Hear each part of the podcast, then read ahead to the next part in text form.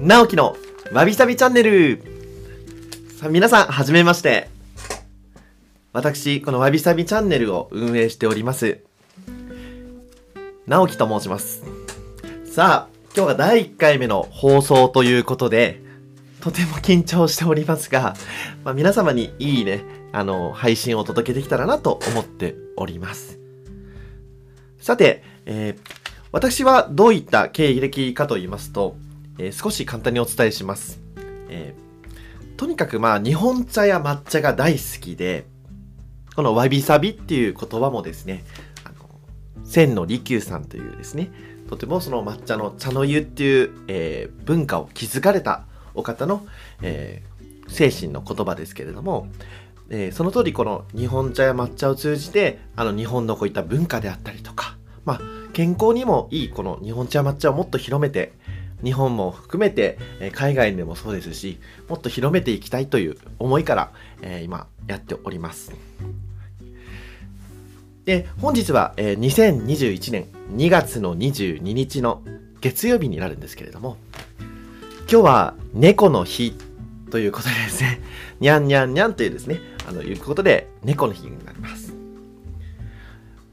で実は私、まあ日本茶もそうですが、最近ハマってるものがありまして、ミュージカルや演劇にすごく興味があるんですね。で、昨日、気の合う友人と、劇団四季のキャッツを見に行かせていただきました。このキャッツという、えー舞台に関してはですね、もう日本でも1万回公演を超えておりまして、劇団四季自体が60もう6年目とか7年目で、えこのキャッツの上映も37周年というところで、とても非常に、まあ、世界的にもですね、あの、もう7300万人、8000万人とですね、とても多くの方々が何度も何度もこう見に来たりとかする、大ヒットした、えー作品になります。でも実はこのキャッツというのは、もともとは T.S. エリオット様による、えー詩集、キャッツ、ポッサムおじさんの猫と付き合う方というですね、それを、まあ、元にしたものになっておりまして、それは結構その短い作品だったんですね。それにアンドルー・ロイド・ウェーバーさんが作曲を手掛けた、まあ、ミュージカル作品として、えー有名になっていきました。簡単に内容をお伝えしますと、マンカストラップ、ラムタムタガーといった個性的な猫たちが都会のゴミ捨て場っていうのを舞台に踊りと歌を繰り広げるというところになってまして、とにかく人間が一切出てこないんですね。すべて猫というところが、あのとても面白いポイントになっておりまして、で、まあとにかく、なんでストーリーを楽しむというよりは、この歌とダンスがとにかく素晴らしかったんですよ。で、昨日、その、えー友人と11時ぐらいに、この大井町、町、大ま大井町に、そのキャッツシアターといって、劇団四季のその、えーキャッツを見るためだけの、あの、シアターがあるんですよ。もうとても大きな建物で、上には猫のキャッツの目が2つついたりしてるんですけれども、とても素敵な建物で、で、そこで、まあ、ちょっと友人とそば、お蕎麦をお近くのところで食べてから、えー12時45分ぐらいに開演をして、えー1時半スタートというところで、えー見てまいりました。で、その中が、もう写真が撮れないので、こう、口頭でお伝えするしかないんですけれども、とにかく、えー猫の目線なんですね。なんで、猫の目線から見た、こう、例えばゴミ箱の中の、えー靴が、その時には靴が落ちてたりとか、それこそ夜間があったりとか、冷蔵庫があったりとか。で、しかも最近のなんかそういうクロックスが置いてあったりとかするんですよ。あと、たまごっちもありましたね。なんで、そういったものもすごい見て楽しめて、あのー当たり前にこう壁とかにそういうのが落ちてるたりするんですね。で、演劇、もう舞台が始まりますと、もうそこはすごいもうメイクがとにかくすごいんですよ。その猫のどこまでがメイクで、なんかどこまでが顔かわからない、その服なのかわからないぐらい、すごくメイクが上お上手で、とにかくその、猫の方々の演じてる方々のその、えー、動きであったりとか目線のやり場ですとかそういったものがもう本当にもう猫そのもので迫力がありましたね。で、まあ、前半戦が終わって、まあ、後半の前に、えー、休憩があるんですけれどもその時にはあのいろいろ周りを見たりとかあとは、えー、グッズですね。グッズを見させていただいてあのクリアファイルが売ってたんですよ。で友人はそのクリアファイルの中でも、まあ、普通のクリアファイルじゃなくてちょっとなんかその分け分けられてる？なんかありましたよね。なんか3つか4つとかに分けられて仕切りがあるタイプがいいって言ってて。でそれを探したら実際あのありましてちゃんとねあのそういうとこも素晴らしいなーって思ってあの感動したんですけれどもそれを購入されあのさせていただいてあとはあのプログラムですね。キャッツのその登場人物ですとか。結構難しいですよ。その登場人物の名前っていうのが結構難しくて。あのなんかマンゴージェリーとかアスパラガスとか、えー、いろんなねあの名前があるんですけれどもそれ結構リンクさせるのが大変だったんですね。なんでそのプログラムを見て、ああ、この方はこういう名前だったのかと、あの、後から見てまた楽しめるというところで、あの、とてもすごく大満足でした。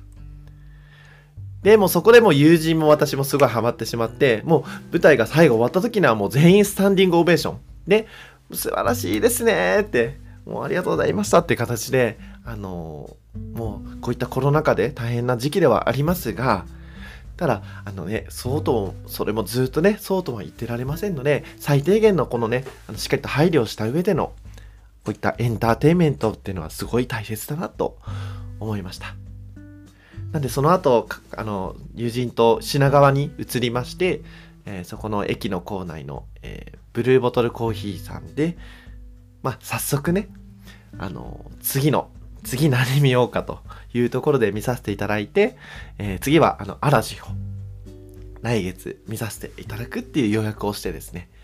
その次の、さらに次は、あの、えー、プロムという、これネットフリックスとかでもやってるんですが、ミュージカル立ての、えー、映画がありまして、それを日本版で、あの、舞台を岸谷五郎さんとかがあのプロデュースでやられるというところで、それも予約させていただいてですね、とにかく2021年は演劇の1年にしようかと思っております。で話は少しそれましたが、えー、まあ、今日は猫の日ということなのでご勘弁ください。で、私は、あの、えー、話を戻しますと、こういった日本茶や抹茶が大好きで、これを広めていきたいというところになるんですけれども、猫と緑茶っていうところの関連性をお話ししたいと思います。で、猫っていうのはもともと砂漠で暮らす生き物なんですよ。で、水をごくごく読むような習慣はないですので、まあ、そこの冷たい水を飲む習慣というか、その体の構造がそもそも伴ってないんで、あの、結構ぬるま湯とかで飲みやすい方が、あの、スッと入っていくっていうところがあるんですね。で、結構その、お風呂の水を飲んじゃったりとかするのもその一種になりまして、ぬるく、ぬるいとやっぱ舌触りがいいので、なんでこう、こういった緑茶とかも、ちょっとぬるいものとか置いてあると飲んでしまうっていうのがあるんですね。で、じゃあ、緑茶とか抹茶、飲んでもいいのか、良くないのかっていうと、多少なら大丈夫です。で、ただ、えー、飲みすぎは良くないなっていう形でしょうか。それはその中に入っているカフェインの量っていう形ですね。りカフェインは取りすぎると動物にも良くない。それは人間も同じなんですけれども、えー、例えばコーヒーで言えばその1杯 150ml ぐらいで 135ml ぐらいのカフェインが入っておりまして緑茶や抹茶もやはりあの 60ml とか 100ml ぐらい入ったり入っております。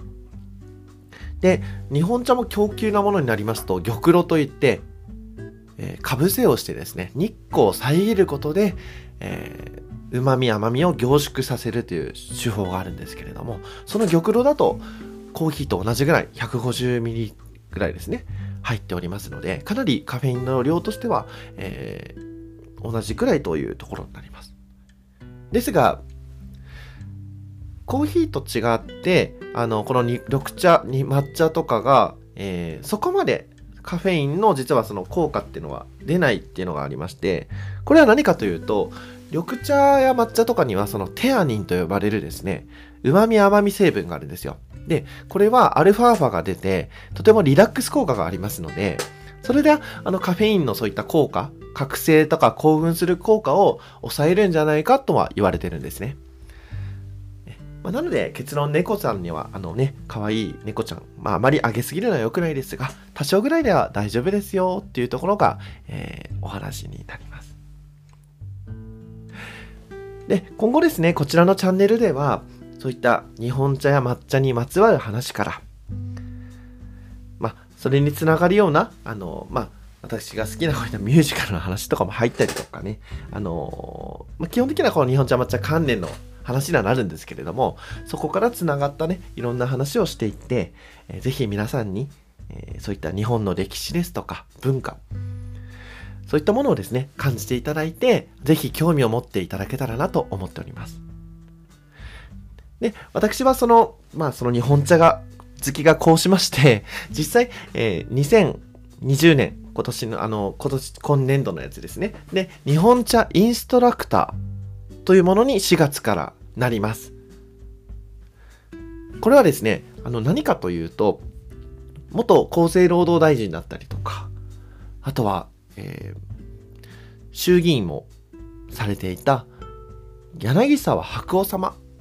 というですね、あの官僚の方がいらっしゃるんですけれども、こちらの方が、あの、えー、発足された日本茶インストラクター協会という、こちらが大体2000年にできました。そして2002年に、えー、特定非営利活動法人 NPO として内閣府の認証を取得されて、そこから様々な、えー、活動をされてですね、えー、2015年には消費者が選ぶ日本茶の品評会、日本茶アワードっていうのを主催として開催をしたりですとか、海外の会員の方々をね、日本茶大使と任命して、さらに布教の、布教というかですね、日本茶の、えー、広める活動を、えー、やっていってる。という、そういう協会になりまして、今会員数が全国で3000名いらっしゃいまして、で、私はあの埼玉県の上尾市というところが出身になるんですけれども、埼玉県でも140名の日本茶インストラクターがいまして、日本茶や抹茶のこういった良さを広げていこうというところで、えー、活動をさせてもらっております。で、私もその日本茶が本当に大好きすぎて、ついにですね、あの、まあ、4月ぐらいをめどに、自身のブランドである、茶まりというですね、新しいブランドを作りまして、こちらで、あの、インターネットのオンラインショップでですね、えー、日本茶の販売をしていく定がございます。ですので、そういったご興味もある方はですね、ぜひ、えー、こちらのメールアドレスですとかのご依頼いただければですね、そういった情報などもお届けしますので、よろしくお願いします。それでは第1回の放送はここまでとさせていただいてですね、また次回、こういった形で、あの、いろんな方に、あの、放送をお届けできたらと思いますので、ぜひとも、あの、今後ともよろしくお願いいたします。え、今日はご視聴いただきましてありがとうございました。またよろしくお願いします。それでは、ありがとうございます。失礼します。